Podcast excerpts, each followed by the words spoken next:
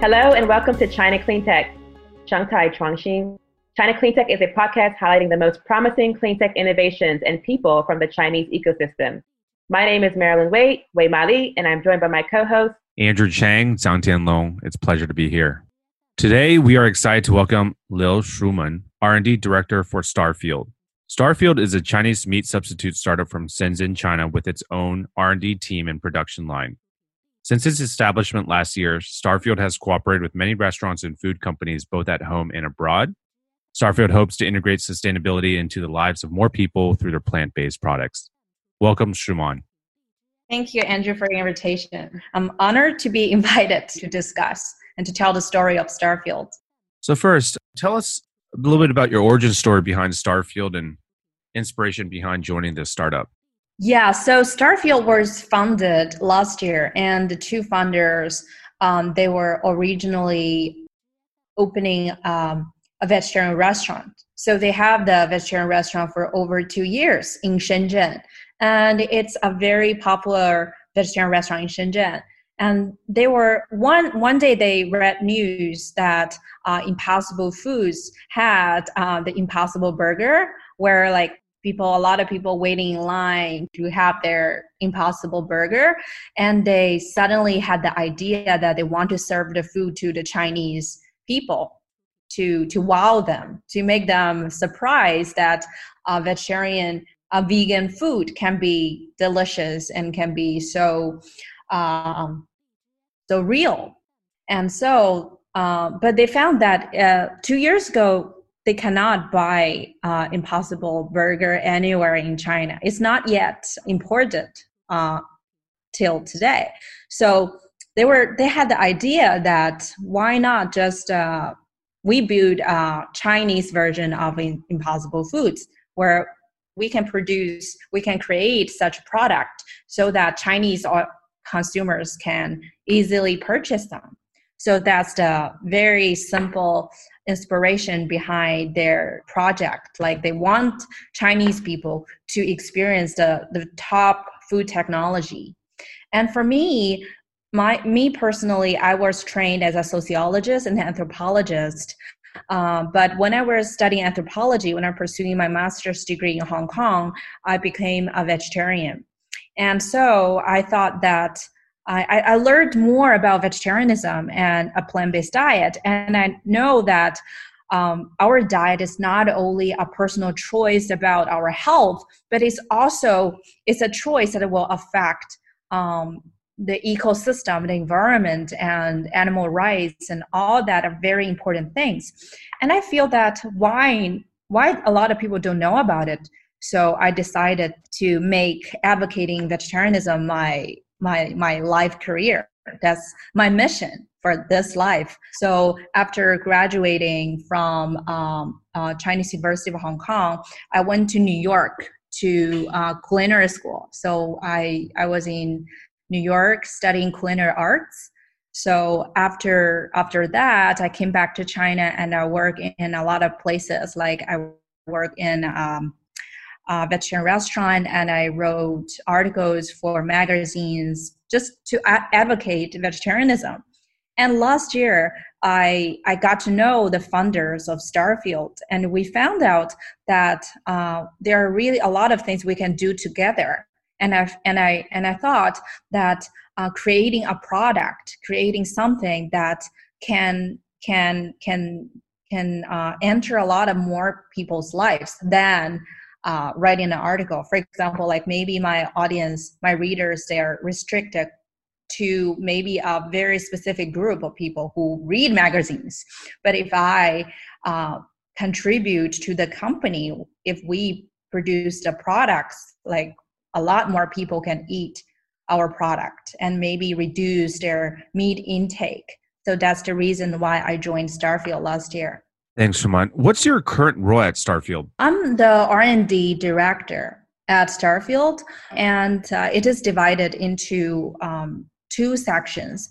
First, uh, we have our own R&D team that consisting most of scientists, PhDs. They are food scientists and uh, chemists, and this kind of uh, scientists who are the people behind our formulas, the formulas of our products. And the second section of our department is actually culinary application. So first we have the product, and next step is to to convert the product into something that our client would like to use. For example, uh, some of our clients are Chinese restaurants. So we use our product to make Chinese dishes that are suitable to their clients. Yeah, so there are basically two sections of the R&D department at Starfield. All right, uh, just moving on to the next question. You know, you talked um, briefly about Impossible Foods. Just diving into that, what makes your technology or ingredients uh, different than Impossible Impossible Foods and other competitors in the marketplace? First of all, uh, we really respect uh, Impossible Foods and Beyond Meat and all this because they have attracted so much attention and it gave us the, the chance uh, in many aspects. But, you know, Chinese food culture and American food culture is very different. So their their diet, their their food composition is very different, and their flavor preference is not the same. For example, uh, Beyond Meat and Imp- Impossible Foods, their product, they have a somewhat barbecuey, smoky flavor to it. But to the Chinese customer, it's not a very pleasant uh, taste. It's not, it's not, when they eat meat, they will not associate that barbecue uh, roast beef flavor to meat. And but for for Chinese, like um, there are so many different cuisines all over China, and different kinds of uh, different different ethnic people they cook foods meat differently. So for us, our challenge is to create something that is very neutral in taste, that it can merge into different cuisines, that it can match with different sauces and different kinds of cooking techniques. So uh, we so so that's the reason we didn't use any artificial flavoring.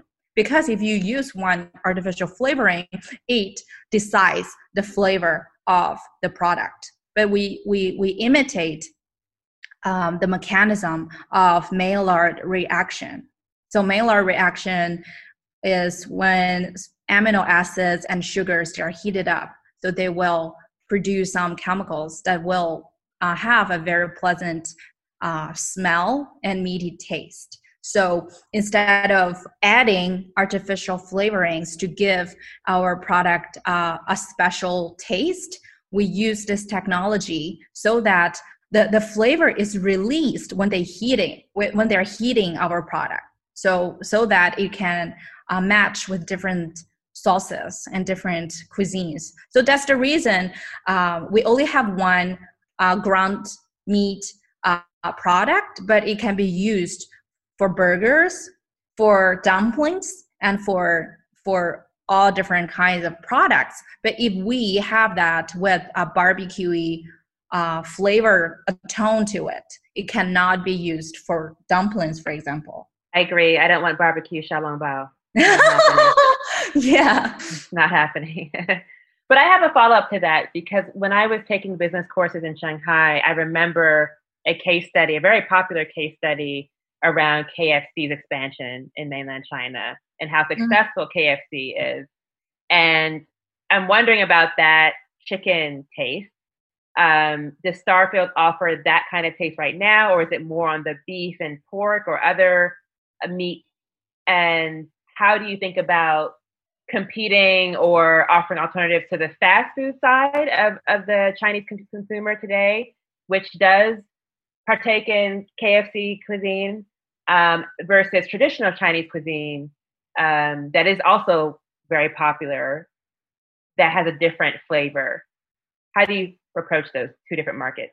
Customers like KFC and uh, this kind of Burger King or McDonald's, or they're the very very big restaurant chains and if we can make deal with them it will be very important for a company uh, and of course uh, you know in, in china the thing is there are many different kinds of restaurants they are they're ex- coexisting for example like uh, there are large chinese food restaurant chains uh, like Haidi Lao or Xibei, uh, and there are large Western restaurant chains like KFC and things like that. Yeah, so now we are we are we are trying to approach uh, all these clients and to to to to show them our products.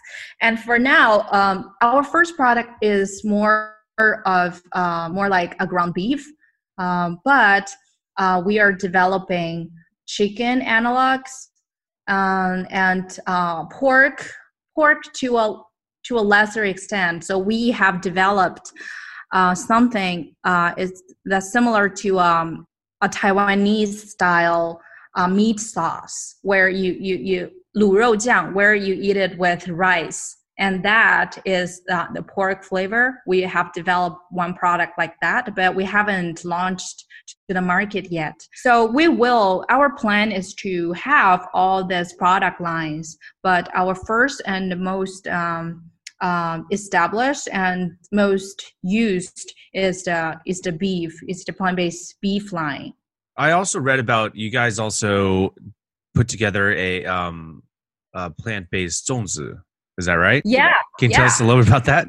yeah. And we have the zongs, and uh, and later we will have mooncakes. Yeah. So you know, um, our our main strategy is to work with the restaurant chains because we are a startup company. Where relatively we're very small in terms of uh, financial financially and or our branding. So we are very small. So if we want more people to know about us, we have to work with the stronger partners, like the, the, restaurant chains where they are already known to the Chinese consumers. So that's the strategy. Um, um, and for the retail products, we are not yet very keen because we, we think that the plant-based meat is still market is still very young. So uh, it's relatively easier for the Chinese consumers to go to a restaurant to experience plant-based meat rather than go to the supermarket where they have so many other choices and they have if they buy the the the, the plant-based meat and they have to cook it it's not i i think it, it it's not yet uh, suitable like at this moment so but we are experimenting with uh, with some festive foods like the the zongzi the rice dumpling I because I yeah. love it too. I'm, I'm a big yeah. fan. I can't wait I to get back it. to China and try this. yeah, I, I, totally love it. Yeah, so we work with brands that uh, are established in the in the in the field. For example, like Zongzi, we work with uh, a company called Zhu Lao Da. They have um, they have produced Zongzi for over one century. So we work with them and to launch a product where uh, the old meets the the traditional meets the new so um, and for the mooncake is the same story. So we work with someone who is really experienced in this in this area. So we want to give chinese consumers something new and fresh and they can they can try. But for our company for uh, st- uh, strategically it's not our focus yet. But we want to offer something that custom, uh, customers can have when they when they feel like. Yeah and right. and and also because if we work with the restaurants uh, it's limited to locations but if we work with like the pre-packaged foods they're they're they, they can be delivered anywhere absolutely and also you're you're tying it into chinese culture you're, you're localizing it right so yeah sort of yes. it's it's sort of beyond the retail stores it's it's it's part of uh, the culture is part of the cuisine and it's something that everyone celebrates. So if you can tap into that yeah. Channel, then yeah. it's it's it's yes. really great. So awesome to yeah. hear that, and I, I, love the different. I love just how localized uh, when you're talking about using various cooking techniques to release the flavor. Uh, because I'm a huge foodie myself, and so oh, many different sauces to activate those flavors. That's great. Um, really quick, what what type of protein are you using at Starfield? You know, there's sometimes there's like mushroom based. So now we use uh, soy protein and wheat protein mostly, but one of our product also use a mushroom uh, mm. mushroom fibers and mushroom protein. And now we are also um, uh, researching into chickpea protein and uh, hemp protein and spirulina protein things like that. Spirulina is quite good for one's health, so that's exciting. Um, yeah, yeah, and it also has a very high uh, protein protein content. Right. So that that sounds innovative. I haven't heard of folks using spirulina yet. We are working on that, but we'll launch that very gradually because uh, the the the supply chain is not yet very mature, and uh, it also adds on the cost. So we have to be very cautious because we want our products to be affordable and approachable. So price control, the cost control is very important for us. So if we use, for example, like spirulina protein, we will probably use a small uh, percentage of that. It like it will not we will not make a 100% spirulina uh, protein product because the, the price will be so high. What role does the Chinese government play in promoting a plant based diet? It's quite subtle, you know. Uh, for the Chinese government, last year I was in Beijing and I attended a meeting where uh, a lot of central government officials also attended. So I can feel that I can see that clearly that the Chinese government are are noticing the plant-based industry so they know that it's developing and um, I they're they're supporting it uh, in a way that there will be uh, regulation and industry standards uh, released or uh, later this year or early next year. So it is uh, it is a signal that the Chinese government are recognizing uh, the development of plant-based meat. Chinese government has already made a commitment to reduce the uh, the greenhouse gas emission. So uh, there's a department uh, in in in the government that is responsible for this goal, for reaching this goal, and uh, the chief officer of that department is very aware of uh, how our diet is associated with greenhouse gas emission. So in our company, we are very confident that the Chinese government is is uh, is is quite positive and supportive of of uh, plant-based uh, industry, but uh, the formal policies is not yet released. Shuman, is this going to be a part of the five-year plan? Do you think is it being discussed in terms of the next, the fifteenth five-year plan, pushing plant-based diets? Um, I know that reducing greenhouse gas emissions is a part of that discussion. Do you know, or do you expect some policies to come forth in that? In 2016, the Chinese government has uh, released a new di- dietary guideline where you can find that uh, the recommended animal protein intake is reduced from the last version. So mm-hmm. uh, the government is doing something. They are doing something already, but for their next step, we're we're still waiting. And for the for the a local government level, if we are for, we are a plant based startup, so we have received some favorable policies. For example, if we want to rent um, uh, office building in some high tech park, we are encouraged to do so, and we'll have a discount of the of the rent. So I think this is also a kind of support, and it's also it reflect um, the the the government uh, attitudes towards our uh, industry. Do you know roughly what percentage of the Chinese population is vegetarian or vegan or otherwise mostly plant based diet consumers? This is a very good question. And actually, I have uh, searched many times for, for it, but uh, there's no such uh, data. Uh, but uh, estimate is about 1% or lower than 1% vegetarian and vegan. Uh, i think uh, uh, overall people have a very low awareness of veganism in china yet. Right. Although i would say there's probably less dairy milk and cheese consumption in china than other parts of the world um, in terms of one of the differences between vegetarian and veganism. What, what are your thoughts on that it's hard to say like cheese like cheese consumption is definitely much fewer than the American, North American market at the moment.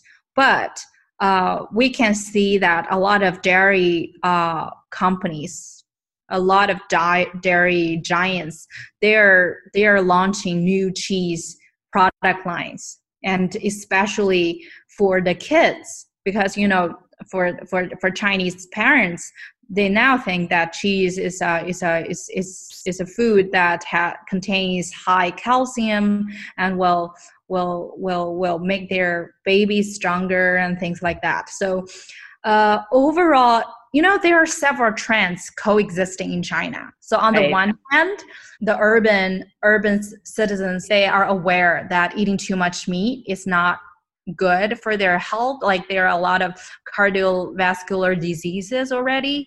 So they're aware they should reduce the meat intake. But on the other hand, uh, like other parts of China, like rural China or a second tier or third tier cities, they still think that meat is a, is it's a nutritious food. So so so you can see that overall the animal protein consumption in China is rising rapidly. Tell us more about your business model and your partnerships. You mentioned earlier targeting some of the big chain channels as part of the plan. Where does that yeah. stand right now? And I'm also thinking about kind of daily life in China and the, the 7-Elevens, right, and the family marts and how yeah. Zongzi and other products are there. Uh, have you thought about those avenues or what, what does your distribution channel look like both now and in the future? So now uh, uh, our sh- uh, strategy is to focus on the big, uh, big restaurant chains.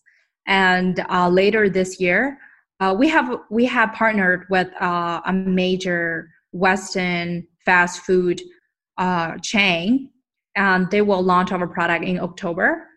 so you will see that in in China. It has over two thousand locations and uh, for the for the convenience stores we also uh, uh, we are approaching different convenience stores and our product will enter one in the fall. So so basically we're trying everything we can to to approach all different brands all different channels.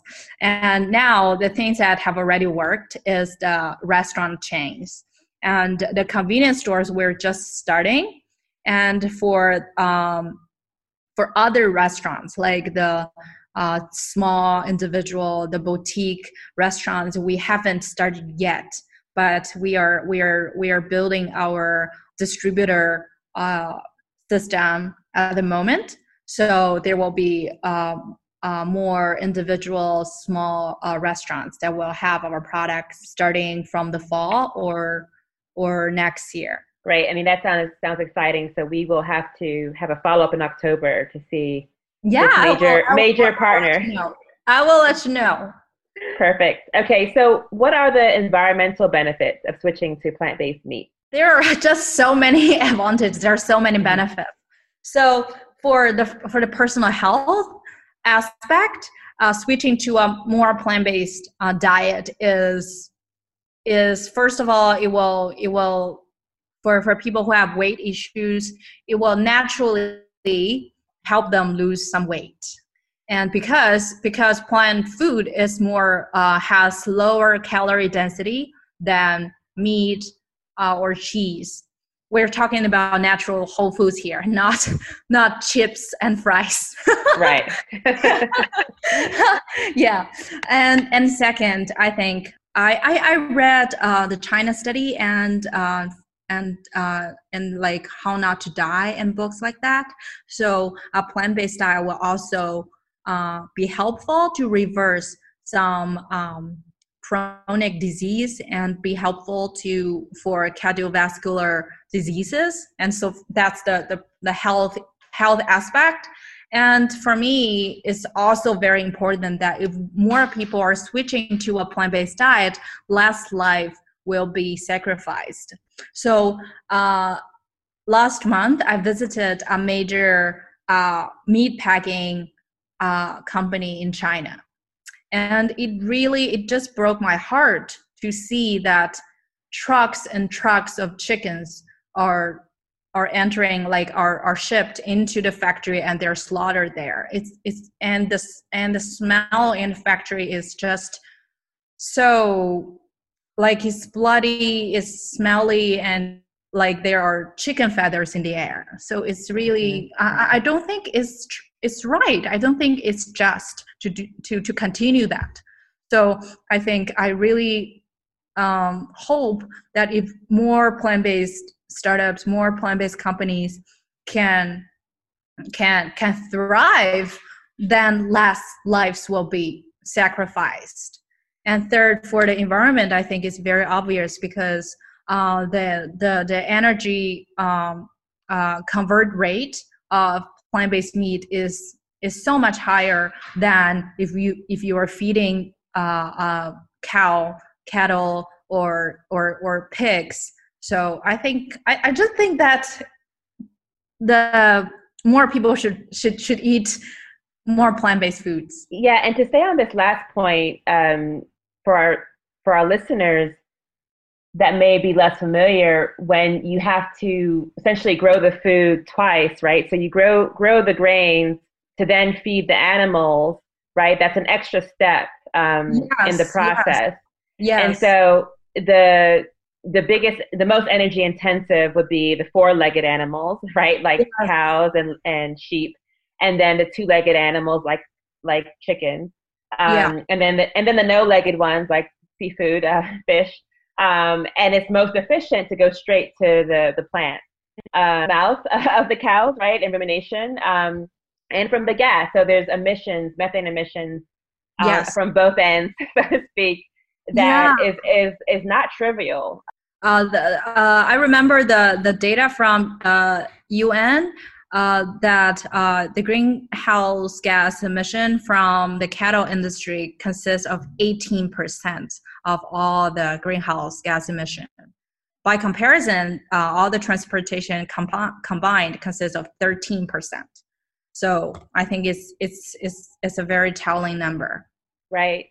And then we also have uh, land that's cleared often, deforestation, to make room for yes. raising cattle. So it's just better to go plant based, right? yeah, I totally, totally agree on that. So I just, so that's the reason why I, I, I do this. Why? So five years ago, I started to become a vegetarian, and I started a blog about vegetarianism, and I and I and I'm still writing my blog. So I just think more people should know about it. Right. I'm so, also relatively new as a vegetarian. I'm kind of teasing Andrew. to the podcast. I'm not totally there yet but uh, I, I think I think eating less meat and be aware of that is the most important step. I think I think that's great. I think that's great. Yes, I do think China is probably one of the most important markets right now for anything climate change solution oriented, uh, yes. from the energy yes. to transportation to the food and agriculture. And so yes. this is an important endeavor that you're undertaking. Yeah, it's totally true because China with its large largest population, anything we do will have an impact, a large impact to the world, to the planet. So that's the reason why we are working so hard, and that's the reason why uh, Beyond Meat and Impossible they want to enter China so much. So I once read an article uh, it's an interview with uh, Miyoko. So Miyoko is one who created Miyoko's cheese. I think that's the best vegan cheese brand.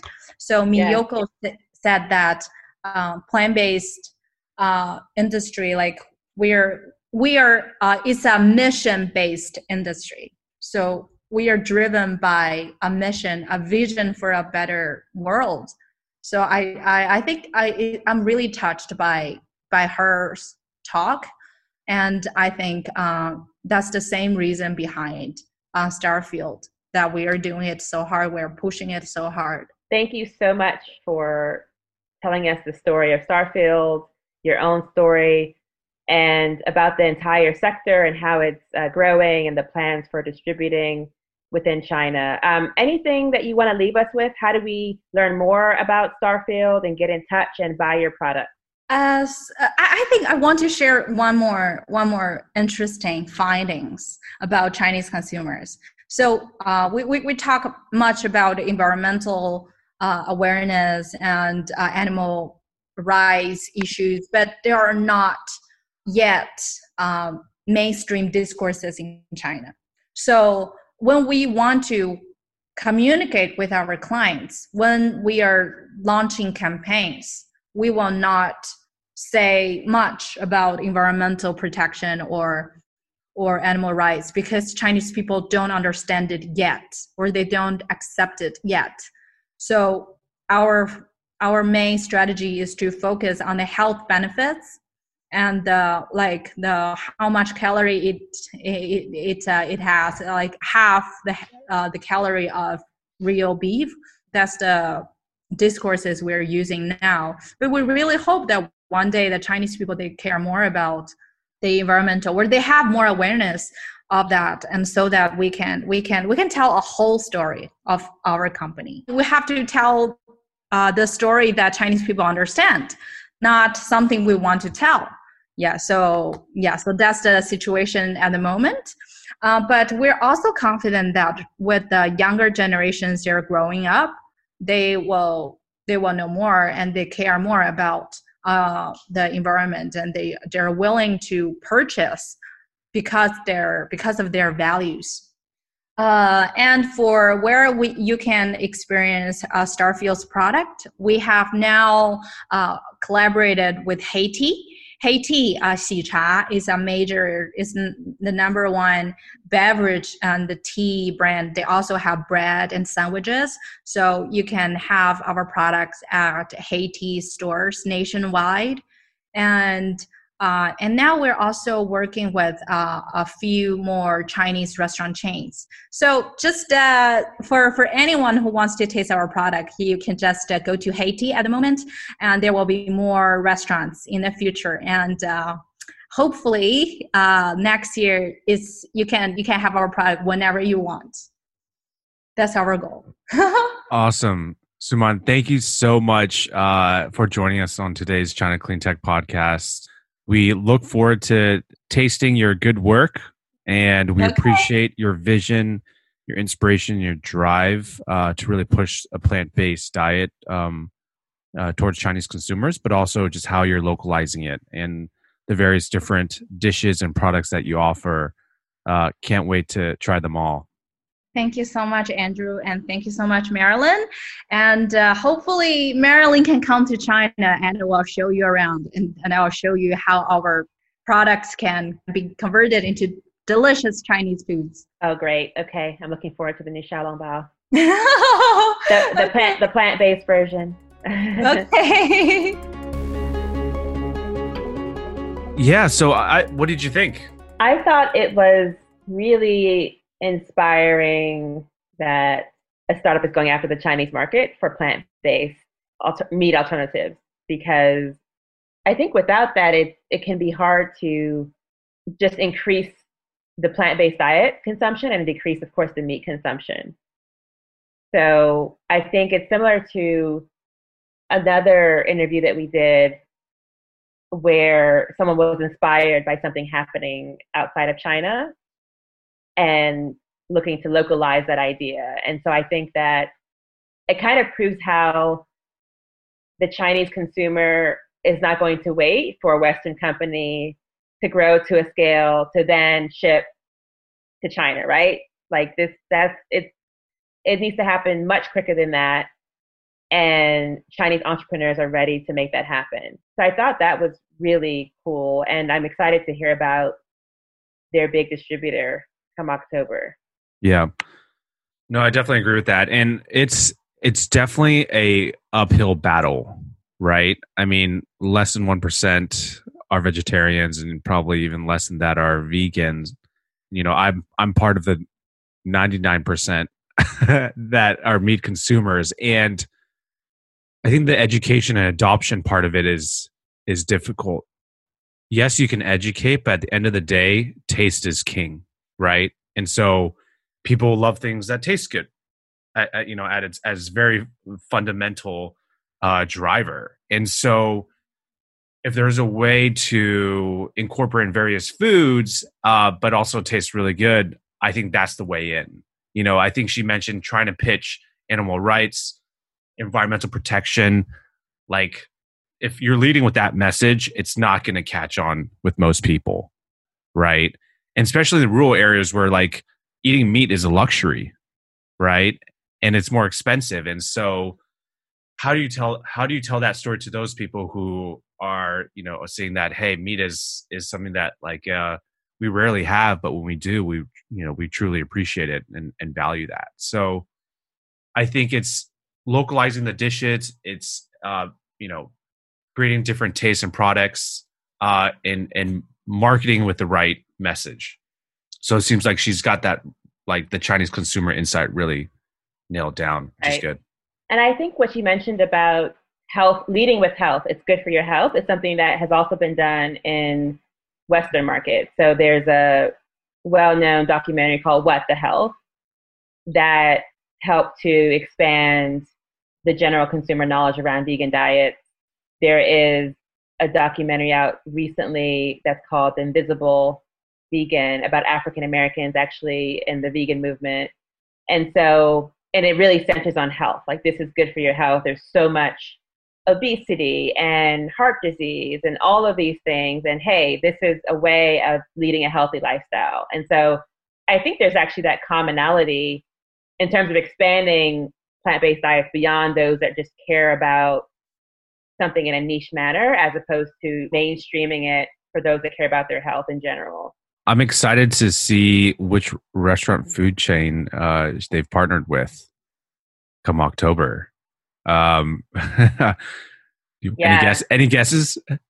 She said it was a Western chain, and I, and I know that they're not, they don't have a chicken-like product. It is a beef-like product. So I'm assuming it's going to be either a Burger King or McDonald's or one of those burger chains. Maybe Carl's Jr. I know that's that's in China.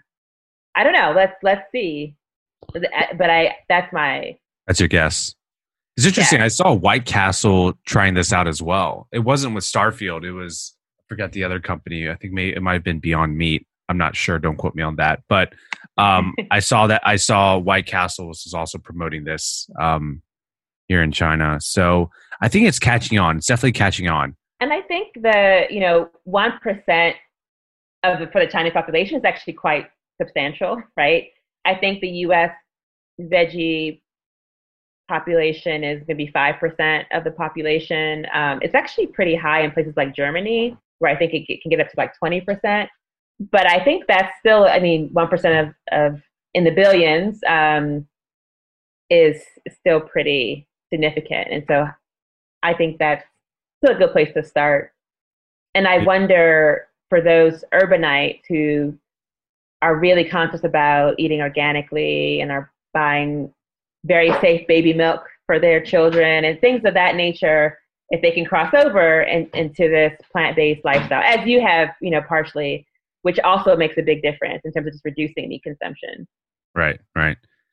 Yeah, absolutely. I was reading on one of the articles about Starfield, and um, someone mentioned that Buddhists have been making mock meat products way before anyone else was doing it. Before it was cool, a lot of their a lot of their dishes uh, were tofu, tofu based, right, and used to replicate fish and shrimp, and is just also just a really interesting uh, fact. And That's a great point. It's like actually no, this actually is very authentically Chinese. The Yeah. idea of mocking meat goes way back, yeah, like thousands of years.